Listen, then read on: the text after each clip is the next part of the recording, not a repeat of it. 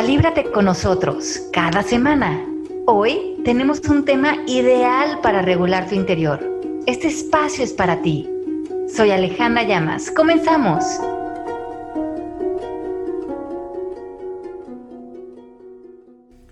Estamos de regreso en punto de las diez y media y tenemos otro tema bien interesante, pero si se van fijando van enlazándose los temas uno con el otro. Y este tema se llama... ¿Cómo enamorarte de ti? ¿Cómo enamorarte de ti? Ay. Ay. ¿Cómo? Así, yo ¿Sabes qué?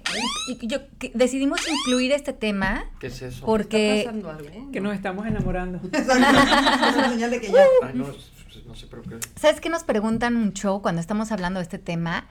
Es, ¿no es egoísta enamorarte de ti? ¿Que no es egoísta pensar en ti primero?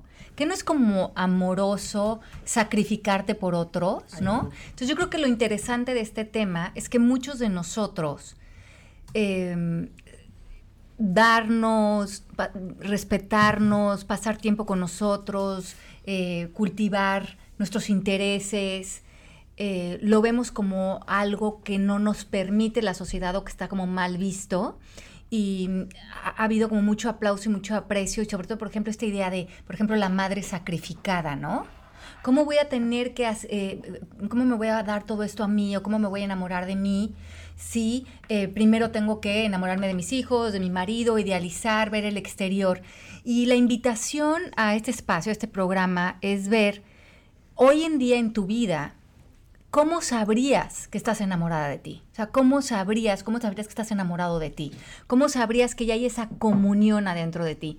Y para mí fue muy interesante el otro día porque estábamos hablando hace ratito de que adentro de nosotros existen siempre dos voces o un diálogo. Y uno de, una de esas voces a veces es este juez, que es más bien como un gendarme, ¿no? Que nos regaña, nos castiga, eh, te equivocaste, esto hiciste mal, esto hiciste bien. Y ese es el que mantiene como un personaje, una imagen de quien creemos ser muchas veces en nuestra vida y muchas veces cuando estamos creciendo. Yo me di cuenta que yo me enamoré de mí el día que mi juez y mi víctima que llevaba dentro se hicieron cuates. O sea, un día yo me desperté y yo oí a ellos dos hablando adentro de mí diciéndome, usted quiere un chorro, no, yo también, y te aprecio, sí. Ajá, estaban como neteando, ya como haciendo las paces adentro de mí. Y ese día supe que mi vida interior iba a ser diferente, porque ya había habido una, un acuerdo entre ellos en cómo se iban a relacionar y el juez había dejado este papel que se creía que era tan necesario y la víctima también ya no necesitaba ser víctima dentro de mí. Y por fin yo podía tener ese silencio adentro de mí. Y ese día eh, creo que todas esas partes internas hicieron una, una conexión, una, un espacio en donde yo podía verme a mí misma abrazando mucho más el momento y muchos menos eh, juzgando, ¿no? Eh, eh, un poco lo que decía Sadhguru, en menos identificación y más estando sin pensamiento. Yo creo que yo me di cuenta mucho a través del proceso y, me pasaba mucho lo que dijiste hace rato, que tiene, estaba yo viendo cómo complacer a toda la gente poniendo a todo mundo antes que a mí. Y, ahora lo que le digo yo mucho a la gente es, ¿y dónde quedaste tú? ¿Dónde quedaste tú en toda la fila de cosas, de las 1500 cosas que tenías que hacer? En qué lugar o en qué prioridad, de, qué número sacaste en la salchichonería tú mismo, porque estás despachando a todo el mundo, pero ahí no, no te cuidas a ti. Y eventualmente cae en el cliché que sí es real, además, que si no estás bien tú, no puedes estar bien con otros, porque todo es estar llenando huecos, pero de verdad tú estás a la deriva totalmente. Como la famosa bolsa del oxígeno en los aviones.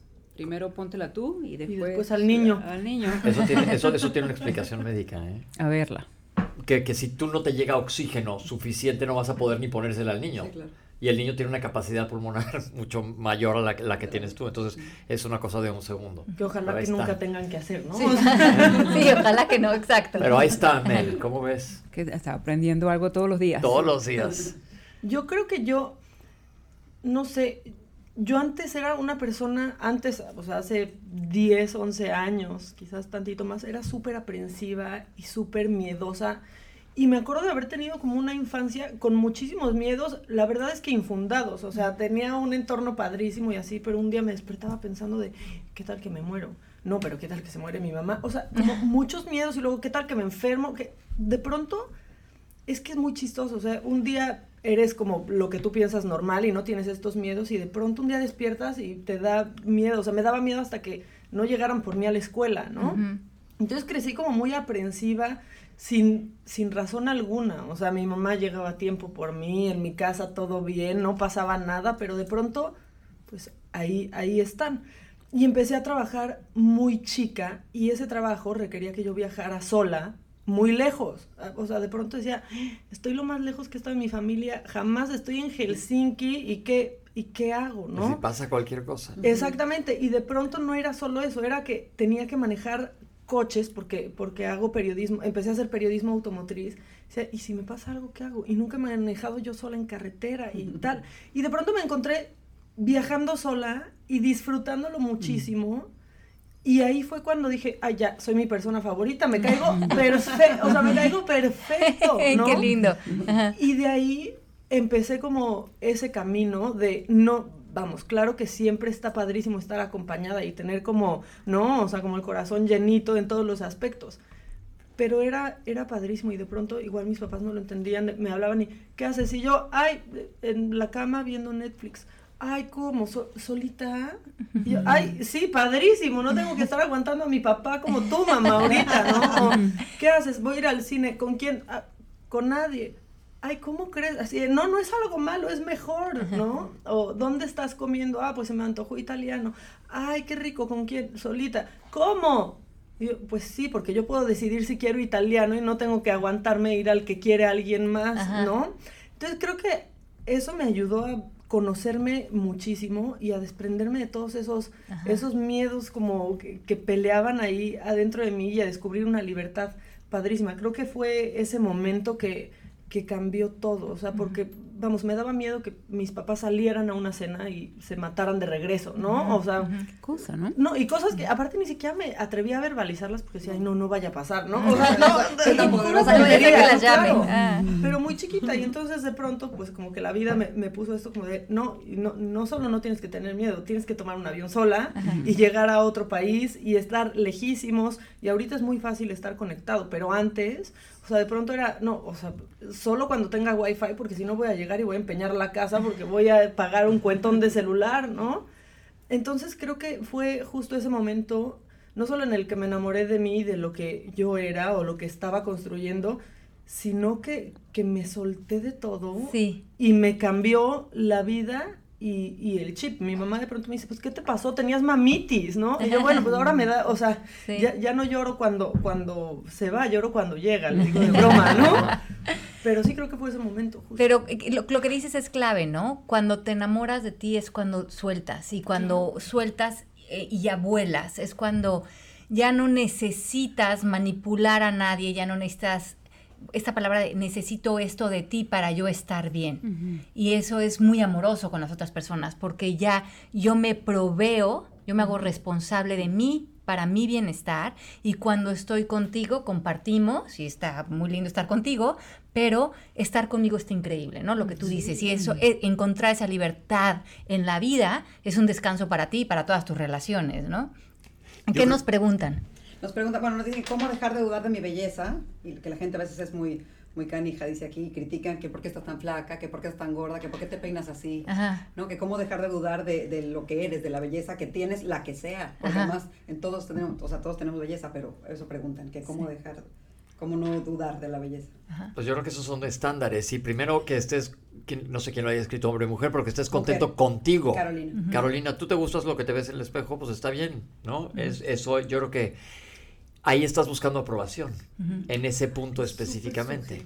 Es totalmente subjetivo. Totalmente subjetivo. Totalmente subjetivo. Y, creo que em, en este mundo como de las redes sociales, ¿no? Que no tiene tanto tiempo, tanto eh, hay tanto énfasis, ¿no? Por lo por lo visual, ¿no? Por, por la apariencia visual. Y yo creo que ahorita estamos en un en un en un clímax, digamos, de, de este tema de gente que se ha vuelto a lo mejor tan famosa, ¿no? Que no hace nada más que lo que proyectan visualmente de, de sí mismos, ¿no? Y, aún, y eso ya tiene como un aplauso exterior.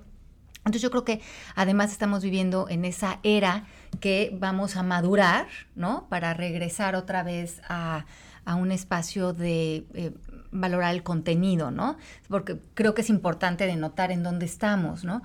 Pero también creo que em, como todo, ¿no? La, parte física, eh, vivimos en un entorno que cuando entramos a la adolescencia, mucho de que creemos ser lo que vemos en el espejo. Y para muchos de nosotros es eh, encontrar esta evolución de si no soy esto que veo en el espejo, si no soy esta cara o este cuerpo, ¿quién soy? Y muy pocos de nosotros llegamos a ese punto.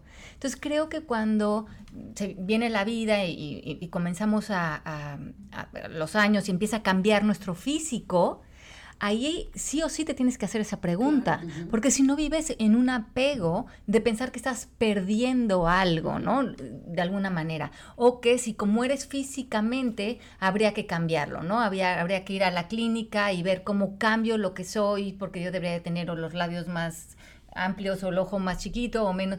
Y esa, esa manipulación tiene que ver con nuestra percepción. Y la percepción, como bien dices, Maca, es tan relativa, ¿no? Y cómo es atractiva una persona cuando está eh, tan a gusto con ella misma, ¿no? Ajá, segura de tu piel, ¿no? Ajá, y, y, eso yo creo que es algo que, que todos tenemos que trabajar cuando ha habido por alguna identificación con esa parte física que yo creo que es súper real, ¿eh? a todos nos ha pasado en algún momento definitivo.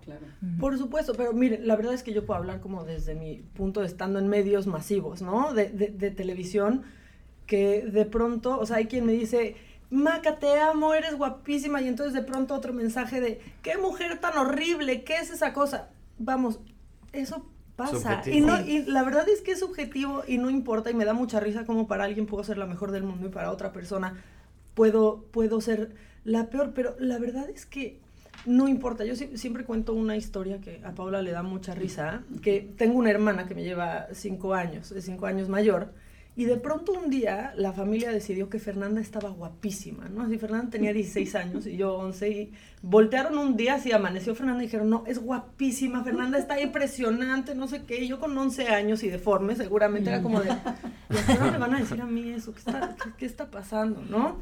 Y, y, de pronto así de fotos para Fernanda, vivíamos en Puerto Vallarta, y era fotos en la playa para Fernanda, que es guapísima. Y entonces como que muy chiquita me enfrenté a, a eso, y no desde la competencia o desde la, la, envidia, no, para nada, ¿no? Pero como que me hizo verlo de, de cerca y preguntarme así como que, ¿qué es ser guapísima? Porque aparte yo esta mensa la sigo viendo igual que la veía ayer, o sea, ¿qué, qué, qué pasó? Y entonces de pronto como que me hizo enfrentarme, ok, Fernanda es guapísima, ¿yo qué voy a hacer? Yo no, voy a ser inteligente o, no, o voy a ser súper agradable. No, me hizo preguntarme yo. ¿Cuál es mi superpoder?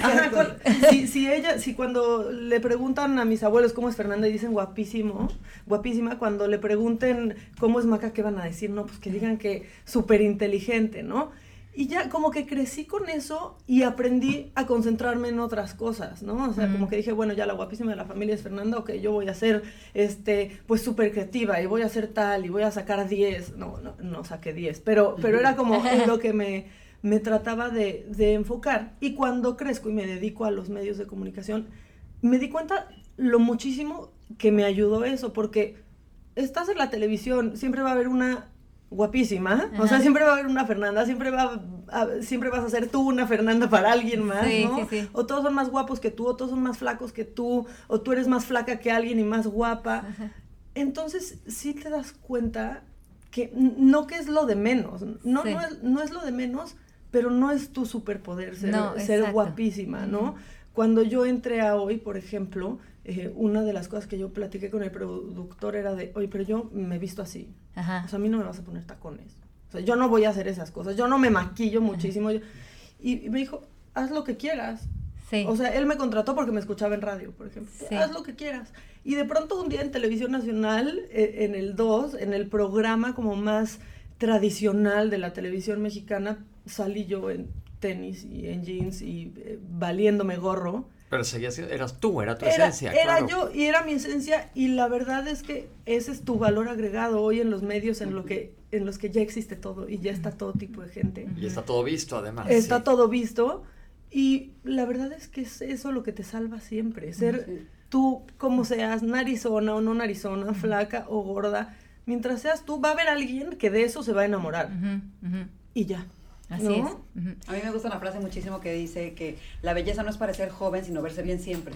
Y que el poder, el superpoder es, ser tú justamente porque no hay otra Paola, no hay otra Maca, no sí, exacto. O sea, no hay otra, no importa.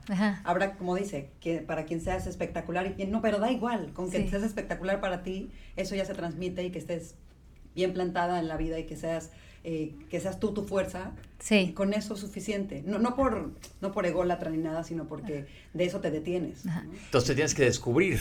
Entonces, como un poco para contestar y redondear esto, creo que es dónde está puesta tu atención de ti, ¿no? ¿Dónde está puesta tu atención, ¿no? Eh, en lo que en lo que te ves en el espejo o en dónde estás viviendo tú la experiencia de ser tú.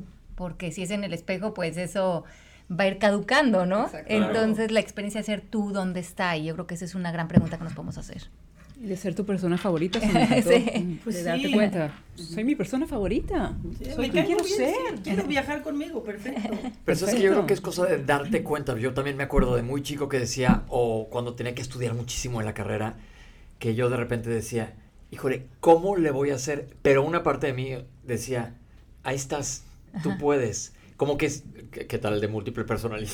Pero decía, ahí me tengo a mí para recargarme y sé que lo voy a librar. Y todavía mil veces cuando la gente me dice, ¿a qué horas? No sé, pero, pero yo lo voy a hacer. Sí. ¿Por qué? Porque sé que puedo. puedo confiar como si yo me estuviera viendo desde fuera en mí mismo, en que lo voy a lograr. Y eso es, acabó diciendo, eso que dices tú, me caigo perfecto. Sí, a veces eso es grande, que puedas decir, me tengo a mí. Sí, I rock, Melanie, ¿recuerdas? ¿Qué más nos preguntan? Aquí nos dicen cómo vivir en amor por mí día a día sin importar las circunstancias que estés viviendo, las creencias o pensamientos que tengas. Cómo, ¿Cómo hacerle? Y, yo creo que volvemos a esa idea de... Mm, a mí me gusta esta idea de ver que es como cuando estamos dormidos y estamos eh, soñando, ¿no? Y yo no sé si ustedes se acuerdan de lo que soñaron ayer en la noche, pero todos tuvimos un sueño. Y cuando estábamos, o varios, y cuando estábamos soñando, creíamos que éramos ese sueño. Y estábamos ahí, a lo mejor hasta nos despertamos con la palpitación del corazón, ¿no? Entonces digo, ¿cómo me doy, o sea, cómo le hago para no participar en este sueño, ¿no? Porque me está dando angustia o lo que sea. Y cuando nos despertamos, nos damos cuenta que el sueño estaba sucediendo, pero que nosotros en ese momento no reconocíamos que no éramos el sueño, ¿no? Y yo vivo así la vida. Cuando estoy, la vida es un sueño, porque a ver, ustedes acuérdense de ayer. Pues ya tienen un, hay, cosas de ayer que no se acuerdan, es como, hay detalles, pero sigue siendo como, lo pueden recordar como el sueño que también tuvieron en la noche. Y a lo mejor se engancharon con partes del sueño aparentemente consciente, que es cuando se supone que estamos despiertos ante la vida, y nos involucramos tanto en el sueño que nos perdemos en él y creemos que somos el sueño. Y ya nos estamos creyendo el personaje. Y es que ahora soy la esposa, y ahora soy la mamá, y ahora soy la coach. Entonces ahora me voy a enojar que me dijeron esto porque las coaches se enojan por esto, o, o las directoras de los trabajos, o las financieras. Entonces me metí tanto en el papel, como cuando estaba dormida, que se me olvidó que estaba soñando. Entonces creo que lo que a mí me ayuda mucho es darme cuenta que a veces me pongo el papel de mamá, pero yo no soy la mamá, yo soy mucho más allá que eso, ¿no? Y que cuando me trato de meter en el papel de mamá, se vienen todos los prejuicios, ideas, expectativas, pensamientos, y, y, entonces ya estoy actuando necesariamente desde la limitación. Entonces creo que cómo le hago es darte cuenta qué tanto te estás creyendo que las circunstancias son la verdad. Y justo hay una pregunta que dicen, ¿es posible ser suficiente para mí? Sí. Ay, yo ya. Claro. Claro que sí. Claro, lo eres. Pero, pero es que sabes que es lo que es interesante. Eh, me gusta esta, esta pregunta, ¿no? Porque les digo que yo tengo 15 años con la escuela y casi todo el mundo llega con estas tres creencias madre, ¿no? No soy suficiente, no merezco, cometer errores o equivocarse es malo. Y casi, casi con todos los estudiantes hemos tenido que trabajar estas, estas, deshacer estas creencias que tienen mucho que ver con el mundo de la limitación. Pero vean qué interesante, cuando estamos en el entrenamiento, yo les digo a las personas que se van a volver eh, eh, del proceso, no lleguen a la conclusión de sí soy suficiente, porque es volver a estar en la dualidad. Si tú dices es que sí soy suficiente, quiere decir que aparece la sombra que sería no ser suficiente. claro, hasta la posibilidad. Exacto, entonces muévanse un gradito más arriba en el lenguaje, que sería esta gran declaración de yo soy. ¿no? Que nos enseñan los yogis y lo que pongas después del yo soy es tu definición. Y hoy, por ejemplo, decidimos poner yo soy amor. Y cuando eres amor no hay dualidad.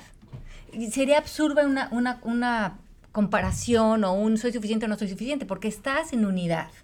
Entonces ya soy, soy amor, soy todo lo que es posible, soy todas las posibilidades, soy la unión.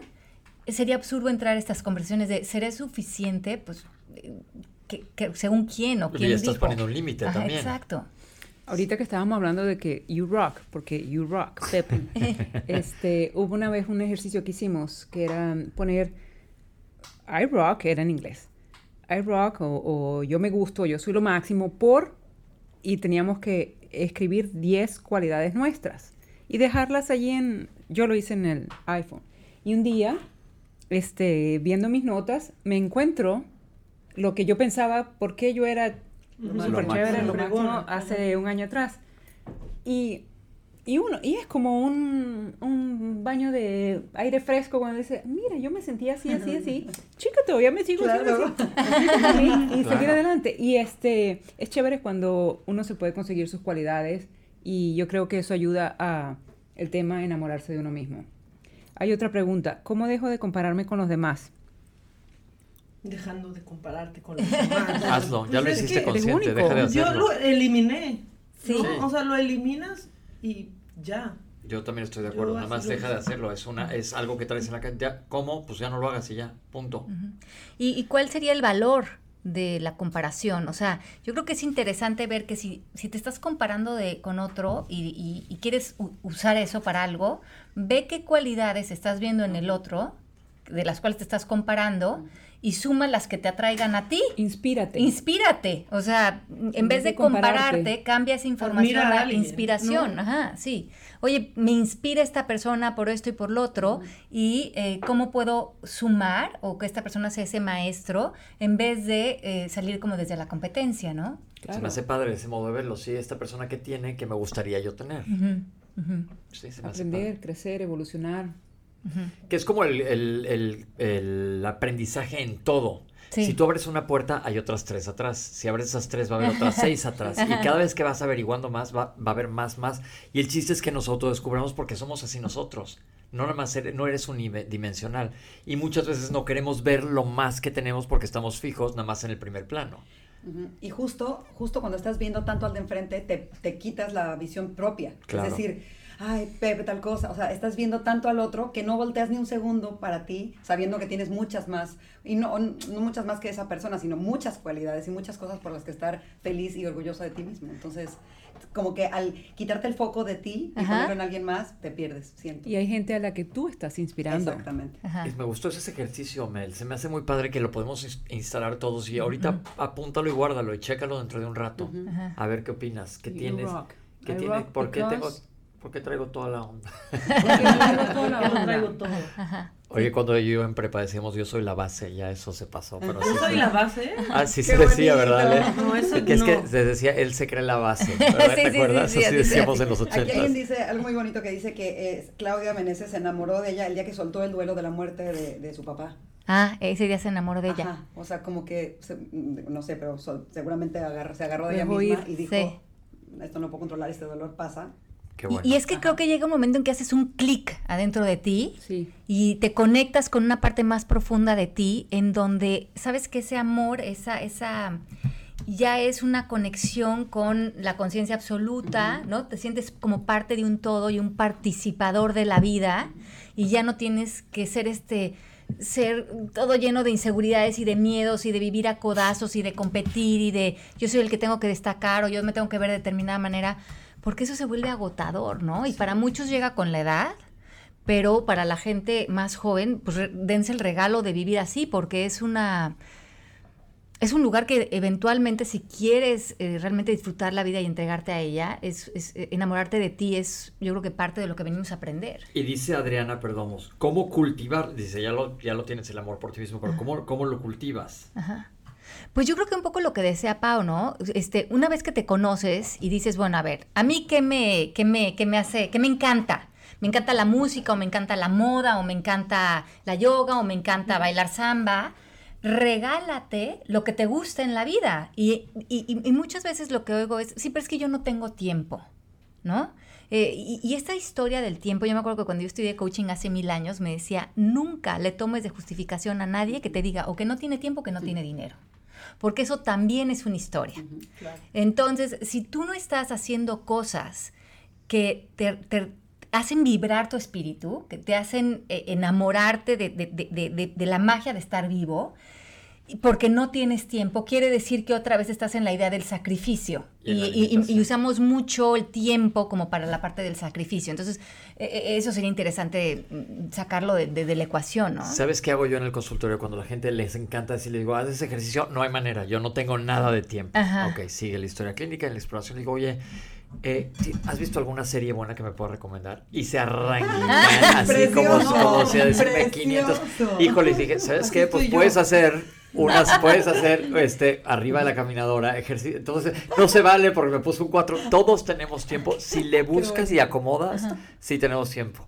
Entonces, este, los que vayan a mi consultorio ya saben que este es un es una trampa que les pongo. Exacto. Porque, porque sí hay tiempo, sí hay tiempo para todo si te organizas. Entonces, ¿y qué más? Que la persona con la que más estás todo el tiempo es contigo mismo. O sea que, pues pásate la bomba contigo. Y yo creo que muchas veces no nos enamoramos de nosotros porque hay, hay momentos en la vida que tenemos eh, la oportunidad de sentarnos con nuestros demonillos que traemos adentro y de una vez por todas ponerlos de frente y decirles, ya, aquí estoy. háblame, dime, hazme sentir, eh, critica, o sea, ya, te voy a escuchar, ya no te voy a evadir, ¿no? Y muchas veces nosotros eh, pasamos, a veces queriendo correr de poder estar en silencio con nosotros. A mí me pasó mucho cuando era joven que dices que a mí me da miedo estar sola conmigo, porque soy tan dura y a veces me digo cosas tan feas que prefiero distraerme o buscar compañía para no sentarme conmigo y ver hasta dónde puede llegar mi propia crueldad hacia mí misma. Wow. Hasta que un día sentí que todo lo que me iba a decir quería ver realmente hasta dónde realmente llegaba esa crueldad. Y me di cuenta que era más la idea. Por supuesto. Que lo que yo, porque yo le decía, pero dime más, dime más, dime más, ¿qué más tengo que trabajar? Es más, lo voy a anotar, lo voy a llevar a mis sesiones, pero ya lo quiero ver. Y se me acabó rápido la lista. Entonces era más como el muñequito que ves así, que le pones la lámpara y la linterna. De, de lo que yo veía era más de una sombra que algo que era realmente real, ¿no? Entonces, ¿cuántos de nosotros no nos enamoramos porque estamos corriendo de algo de que ni siquiera existe? Se me hace que es un ejercicio padre.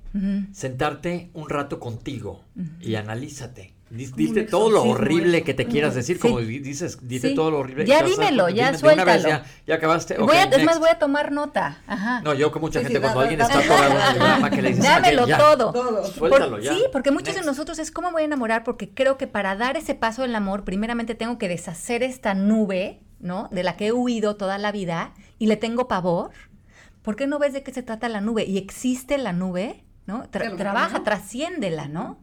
Y, eso a mí me, dio muchísima paz, darme cuenta que era más la idea de la nube a que la nube misma realmente existiera, ¿no? Que ahí nos estás llevando a cuestionarnos, que eso yo siempre digo, cuestionate, cuestionate, cuestionate. Esto lo aprendí aquí. Todo cuestionate. La idea que traigas, cuestionala. ¿Por qué? ¿Y por qué? ¿Y por qué? ¿Y por qué? Hasta que la deshagas, porque a fin de cuentas todo va a ser una idea. Si a todo mundo le vas buscando el por qué, la vas a deshacer es verdaderamente cierto, eso es Byron Katie finalmente que entra. Eh, y entonces vas a aprender a querer esa persona que está abajo de toda esa mandarina que hay que desgajar. Exacto. Y, y, y, sostenerte a ti en la, en la compasión, ¿no? Entonces enamorarte de ti creo que no lo estamos proponiendo como algo de que a la, pues a lo mejor no va a suceder de un día para el otro, a lo mejor va a ser un, saltar, ¿no? Estas ideas, este, estos lenguajes, permitírtelo, verle un valor. Y romper con miedos. Romper con miedos. A lo mejor a veces suena como el enamorarse de ti, muchas veces a lo mejor tenemos como una idea equivocada de ser egocéntrico, ¿no? Ajá, exacto. ¿no? Entonces quitar, no, no es eso, es nada más darte el valor. Sí. O te han dicho, no, los, demás no seas egoísta, lo primero los demás. Sí. has escuchado este tema muchas veces y no, tiene que ver con, no, no, primero tente a ti para poder dar a los demás algo. Y sabes que yo creo que para mí, el día también, ¿sabes que me, enamoré de mí el día que me integré toda como ser humano, que integré lo que no me gustaba, mis aparentes pecados, mi pasado, mis miedos, o sea, como que dije, no puedo enamorarme de mí si estas partes o estas vivencias o esto o esto que soy, como que no, no existe o no lo quiero ver o no lo quiero reconocer. El día que integré todo de mí, todo, todo, todo, y lo abracé, ese día mm, descansé, porque ya no había partes de mí que eran como que, bueno, estas son las que sí acepto, por estas son las que no, sino, esto es lo que soy, y esto es lo que hay, ¿no? Y esto es lo que he sido, y eso es, y esa integración tiene mucho poder para ese enamoramiento, que yo creo que es el, el resistol de unir toda esa integración. Y la edad ayuda mucho. Los 30 son mejores que los 20, los 40 son mejores, los 50 son even better. Imagínate cuando lleguemos a los 60 y a los 70. Y luego ya nos reintegramos completamente porque ya estamos este, bajo tierra, siendo parte de la divinidad. Se nos acabó el tiempo, entonces la encomienda de esto es enamórate de todos tus cachos. Integra todo de ti, integra todo de ti. Lo que dices que te gusta y lo que no te gusta, lo del pasado, tus sombras, eso, eh, haz esa, esa chambita por ti para que vivas con tu ser completo. Ya estuvo. Gracias. Gracias, chau, chau. Esto fue Calíbrate. Te esperamos la próxima semana para vivir en perfecta calibración interior. Gracias por caminar con nosotros.